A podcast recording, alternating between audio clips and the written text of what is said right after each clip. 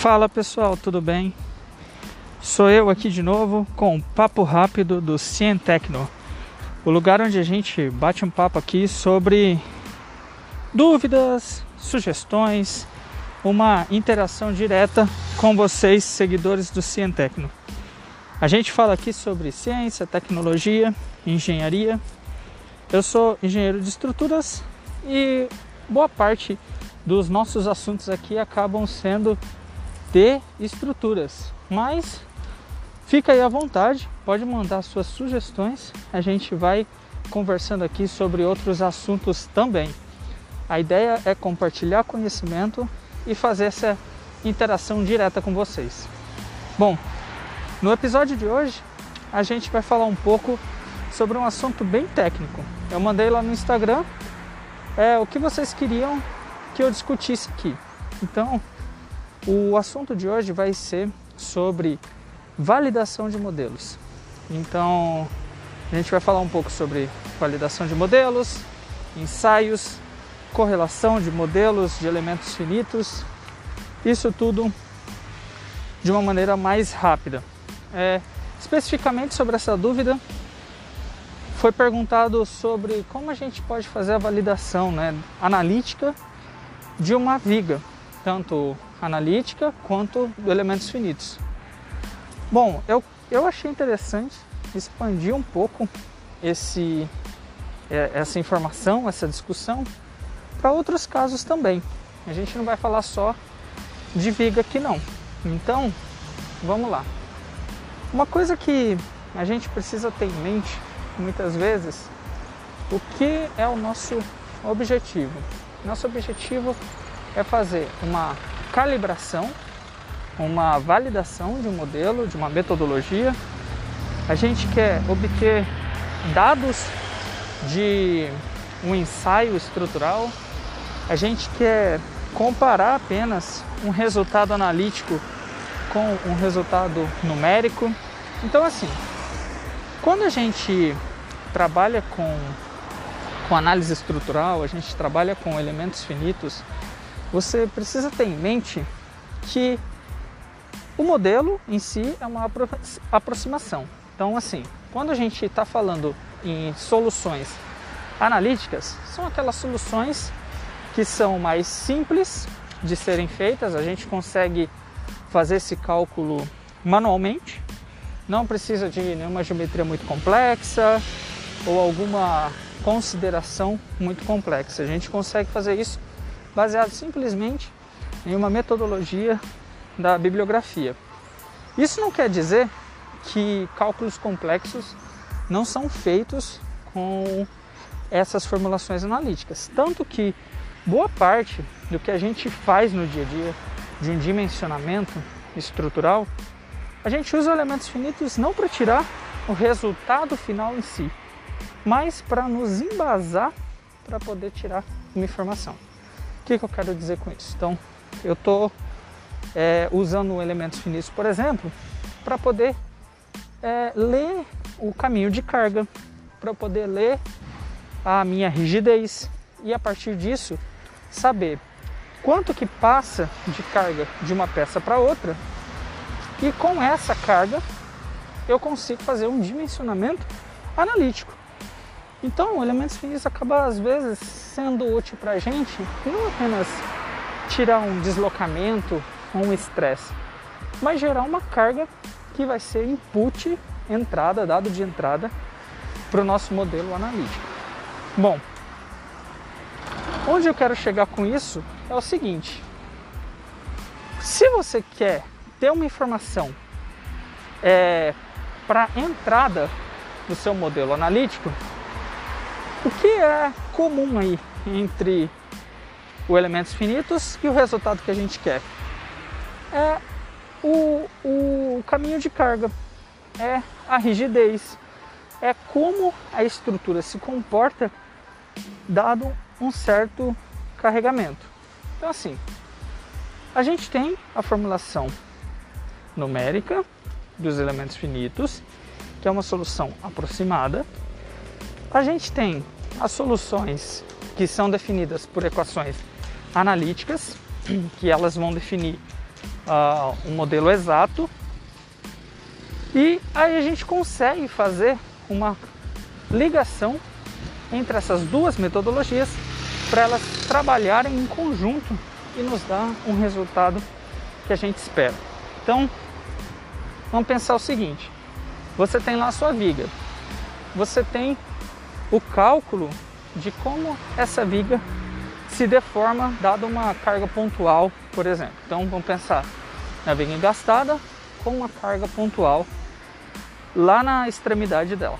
A gente sabe analiticamente como que você calcula essa essa tensão máxima, como que você calcula essa flexão máxima, mas é, você também pode fazer essa conta numericamente. Esse modelo que a gente faz numericamente, ele tem que estar tá correlacionando com o que a gente quer obter de resultado. Quando a gente fala numa viga simplesmente, a gente tem algumas considerações. Por exemplo, você quer obter apenas o valor máximo de um estresse, por exemplo. Pense que esse valor máximo ele, ele pode ser obtido analiticamente e você vai ter apenas o valor crítico, beleza. Mas e se você quiser ter a distribuição dessas tensões. E se você quiser ter um como que se comporta cada fibra. Então assim, você vai avançando nos seus métodos analíticos, assim como você também tem que avançar nos seus métodos numéricos. Então numa, numa viga aí que está em flexão, a gente está trabalhando ali em várias fibras em flexão. Algumas estão em compressão, algumas estão em tração. Esse diagrama entre uma fibra e outra são infinitas fibras ali no meio. Portanto, você tem que ter essa distribuição de tensão para todas essas fibras, para que você represente o comportamento esperado. E daí vem a necessidade de você refinar um modelo. Mas nem sempre você precisa fazer um modelo de placa para isso. Você pode fazer um modelo de viga, você pode fazer um modelo de placa, você pode fazer um modelo sólido. Depende muito do resultado que você quer obter. Mas vamos pensar agora num modelo um pouco maior. Vamos pensar no modelo grande, modelo é, de, um, de um automóvel, modelo de um avião, modelo de uma máquina pesada. Bom, o que você vai acabar tendo que observar? Se você tem um modelo muito grande, provavelmente você não vai conseguir ter um modelo extremamente detalhado, um modelo que pegue todos os mínimos efeitos que você pode ter na sua estrutura como um todo. Se você não consegue ter isso, porque o seu processamento vai ser muito pesado, você vai exigir muito do, do seu processamento numérico, então você vai ter que restringir isso aí. E como que é feita essa restrição? Você fazendo modelos mais simplificados, modelos que sejam capazes de representar globalmente sua estrutura para que as cargas sejam transmitidas, as cargas que entram no seu modelo, que a gente vai chamar aqui de modelo global, seja capaz de ser bem representado. Aí, quando você tem uma região específica, você precisa ter uma informação específica, um detalhamento que é difícil de tirar do modelo global, aí você vai ter que usar um modelo detalhado. Mas qual vai ser então o input para esse modelo detalhado? O input para esse modelo detalhado vai ser o resultado de um modelo global. O modelo global ele acaba sendo um, uma maneira de você coletar informações de, uma, de um comportamento global para que se dê entrada em modelos detalhados caso seja necessário. Então, se você não tem uma formulação analítica que vai representar de uma maneira no mínimo conservadora o resultado que você quer, você vai precisar de modelos mais detalhados. Só que qual que é a carga que você vai colocar nesse modelo detalhado? Ou você assume uma carga bem severa que você não tem noção de como que é a entrada desse carregamento, ou você vai ter que assumir um, uma entrada de carga um pouco mais detalhada. E qual seria essa entrada de carga mais detalhada? Seria o resultado do modelo menos refinado, o modelo mais simplificado, o modelo global, entendeu? Então é assim que a gente trabalha a, as duas, os dois tipos de modelo. Mas para não sair muito do assunto de hoje, que é a correlação. Quando a gente está falando em validação de modelo, a gente não está falando simplesmente dele validando com, com uma, um, uma metodologia analítica. A gente está falando dele sendo validado do ponto de vista de qualidade. E essa qualidade ela é levantada em função da, do seu cheque de modelo. Então você vai checar qualidade de elemento, você vai checar se as cargas estão aplicadas de maneira correta, você vai checar se as condições de contorno estão bem definidas, espessuras, propriedades de materiais, tudo o que vem a influenciar o comportamento global do modelo e o comportamento estrutural do ponto de vista de rigidez e caminho de carga. Então assim, então quando a gente está mais preocupado com a qualidade do modelo, a gente está preocupado ali se a representatividade dele está correta, a gente está fazendo aí uma validação. Durante essa validação, para você checar se as suas considerações estão adequadas, você pode usar as metodologias analíticas é, de uma maneira simplificada e comparar esses resultados. Então, por exemplo, assim, você quer modelar uma placa com um, e você não sabe direito qual é o grau de refinamento que você vai dar para essa placa quantos elementos você vai colocar que representa a, o seu comportamento. Então, pensando nessa linha de raciocínio, primeira coisa que você tem que traçar: o que você quer tirar de informação? Ah, eu quero tirar uma flambagem. Ok, você quer fazer uma análise de flambagem. Quais são os dados que você tem que ter é, validados? Então, assim, o que, que acontece numa flambagem. A flambagem a gente vê que a, a placa ela, ela tem uma flexão, pode ser flexões localizadas, pode ser flexões é, generalizadas, mas o fato é que você vai ter flexões, então vai ter uma, uma deformada da peça meio que embarrigando essa placa. Então fazendo assim uma curva. Se isso está acontecendo, quer dizer que você tem uma flexão elevada.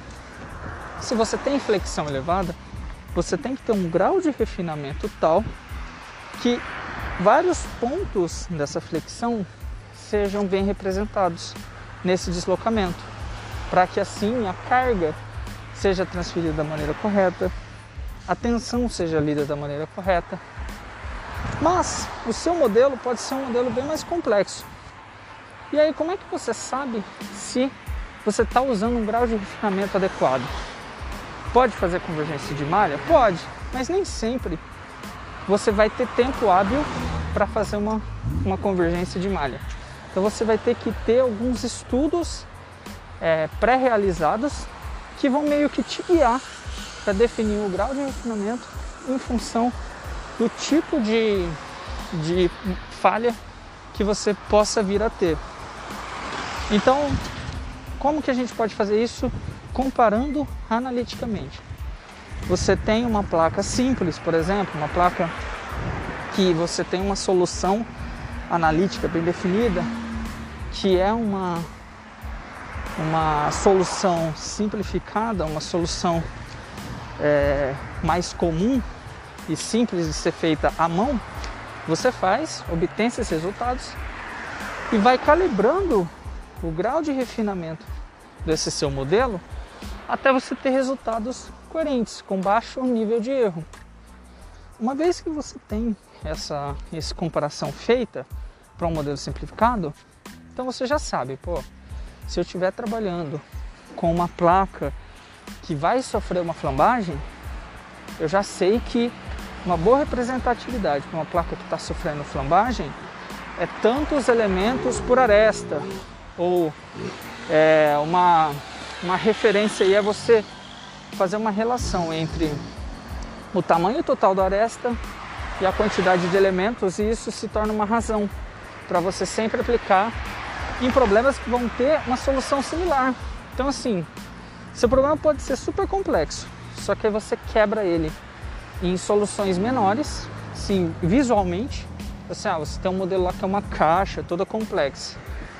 A caixa, apesar dela ser toda complexa, em alguma região ela vai ter uma placa sendo representada. E se ela sofre é, cisalhamento alto ou uma compressão alta, provavelmente ela vai ter um problema de flambagem. Então você já sabe, poxa, eu não preciso fazer uma convergência para o meu modelo de placa completo. Eu posso simplesmente fazer uma, sabendo que os, qual que é o grau de refinamento que eu tenho para uma flambagem de uma placa simples, eu já sei na lateral eu vou adotar aquele grau de refinamento. Esse é um primeiro, uma primeira maneira de você fazer uma correlação entre o um modelo simplificado e uma teoria analítica para você ter um primeiro, uma primeira aproximação de como seu modelo deve ficar, sem necessariamente fazer uma validação é, direta do modelo completo. Então a gente faz uma validação parcial, uma validação por similaridade. Então, o comportamento da minha peça é mais ou menos assim, que se assemelha a essa solução analítica simples, e aí eu sei qual que é o grau de refinamento. Então, isso tudo aí é validação. A gente checou a qualidade do modelo, a gente checou a similaridade de partes isoladas no modelo com soluções analíticas e a gente já sabe mais ou menos como o nosso modelo tem que ser construído para ter uma boa representatividade. Após você fazer um checklist de qualidade,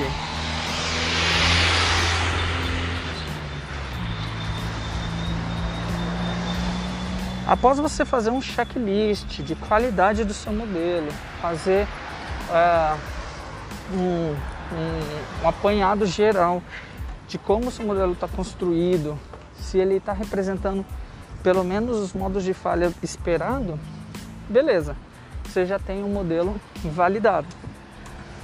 Agora, o que seria um modelo validado do ponto de vista de ensaio? Então seria que a gente vai chamar de fazer a correlação do modelo. A correlação do modelo, ela implica em a gente tentar coletar dados do ensaio que consigam ser bem representados no modelo. Então, a gente lê células de carga para ler as cargas que estão entrando, cargas que estão saindo, cargas que estão sendo transferidas.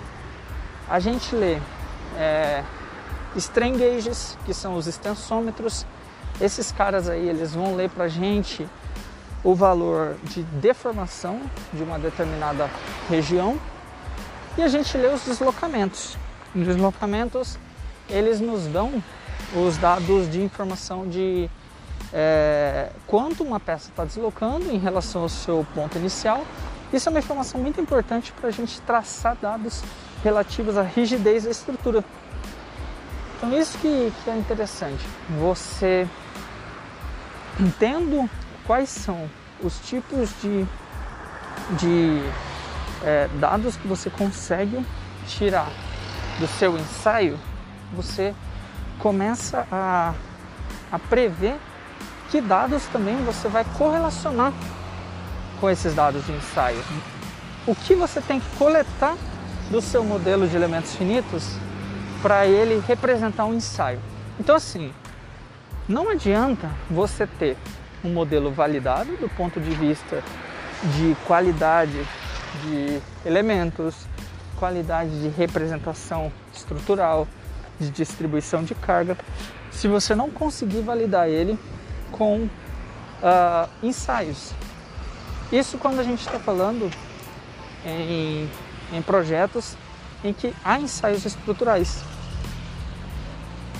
Sendo assim, é, quando a gente fala dos ensaios, o que a gente está preocupado em obter? De novo, aquele comecinho da nossa conversa, que é obter dados de rigidez e dados de transferência de carga. Se a gente sabe os dados de rigidez e transferência de carga, a gente consegue garantir que as cargas passam nosso, pelo nosso modelo da mesma maneira que elas passam na estrutura. Quando eu falo um caminho de carga, imagine que você instrumenta o seu, o seu ensaio, sua peça que vai ser ensaiada, você coloca extensômetros, strain gauges em várias regiões da estrutura que são altamente carregadas. Pontos que você imagina que vai ter grandes deformações. Com isso, você consegue comparar de uma maneira assim distribuída, você vai ter assim uma informação distribuída do seu modelo é, de ensaio, constando por onde cada carga está passando. Então, lá naquele exemplo da caixa, se você tem um estranguejo localizado numa tampa superior, você tem um estranguejo localizado numa tampa inferior e você tem uma carga total que entra nessa sua caixa, você consegue então prever pelo ensaio, você vai ter lendo no seu ensaio quanto dessa carga total está indo para cada região dessa tampa, dessa caixa. Quanto que está indo para a tampa superior, quanto que está indo para a tampa inferior. Isso basicamente usando os. E o que, que isso está mostrando para a gente? A rigidez distribuída da sua estrutura.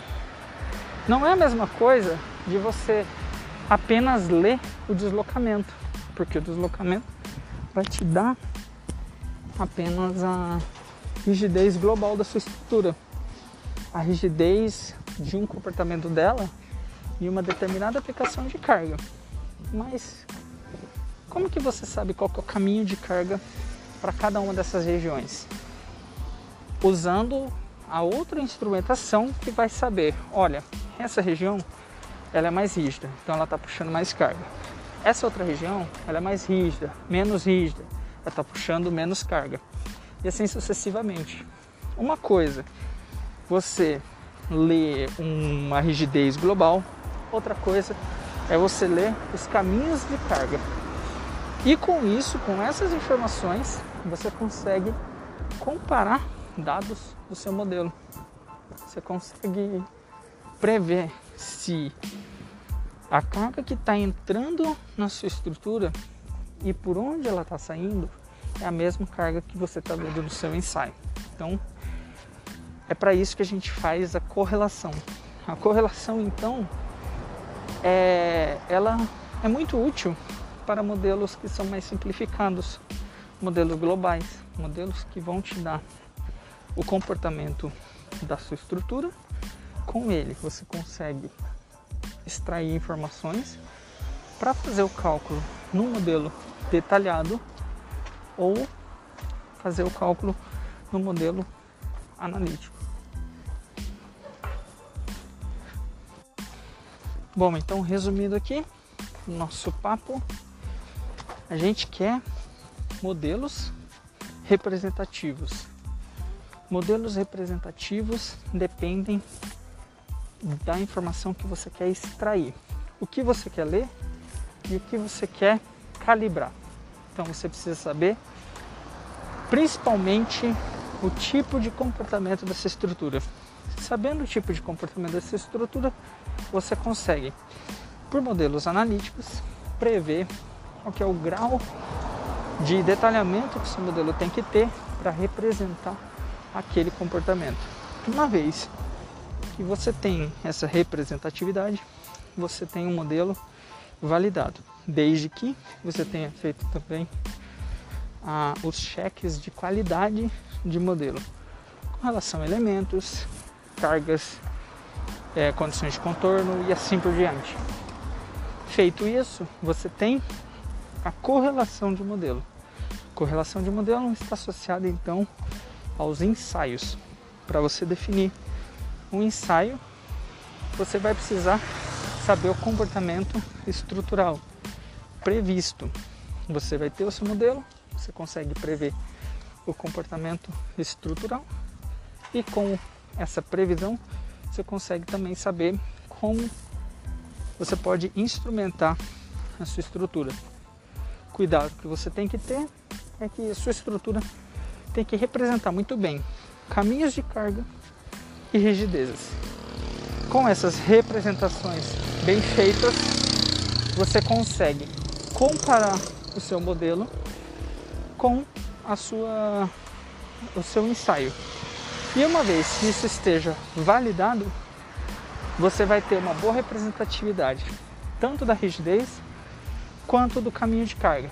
Para onde a carga está indo no modelo estrutural e para onde a carga está indo no modelo é, de elementos finitos ou mesmo modelo analítico que você possa ter desenvolvido. O, o mais importante é saber que se é o caminho de carga que você está medindo para fazer a calibração, você sabe que você não vai colocar em regiões com alta concentração de carga, alta concentração de tensão, porque vão gerar dados que vão ser difíceis de se calibrar com o modelo, porque é uma região um pouco bagunçada do ponto de vista de carga e estresse.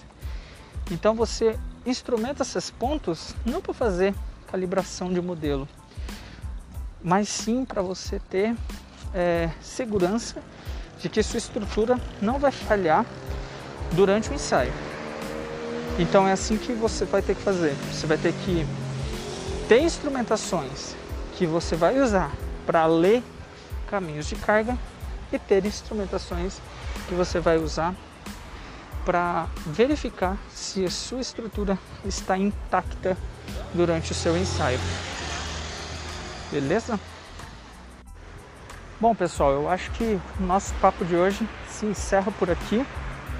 É, ficou um pouco mais longo do que eu esperava, mas é porque tem bastante informação que a gente precisa discutir nesse, nesse quesito de validação, correlação, comparação de modelo FEM com modelo analítico.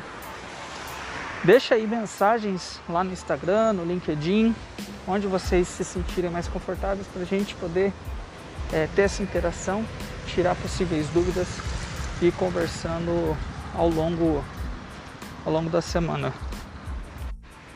Vocês vão me encontrar lá no arroba Cientecno. E nesses dias aí tá rolando uma promoção do curso aí de análise estrutural até o relatório de projeto mecânico. Então, caso você se interesse em saber mais sobre esse curso, ele está num preço bem mais acessível do que ele é normalmente. Então você consegue essas informações no cientecno.com/curso ou pode falar comigo aí pelo Instagram @cientecno. Beleza? E desculpa aí, pessoal, por essa esse barulho todo aqui. É que eu tô na rua e como eu falei, esse papo aqui é bem informal. Eu aproveito aqui os momentos que eu me desloco aqui, faço uma caminhada, alguma coisa, para bater esse papo com vocês e a gente manter esse contato constante. Mais dúvidas, mandem aí no Instagram que a gente vai respondendo. Beleza? Um abraço, pessoal. Até a próxima.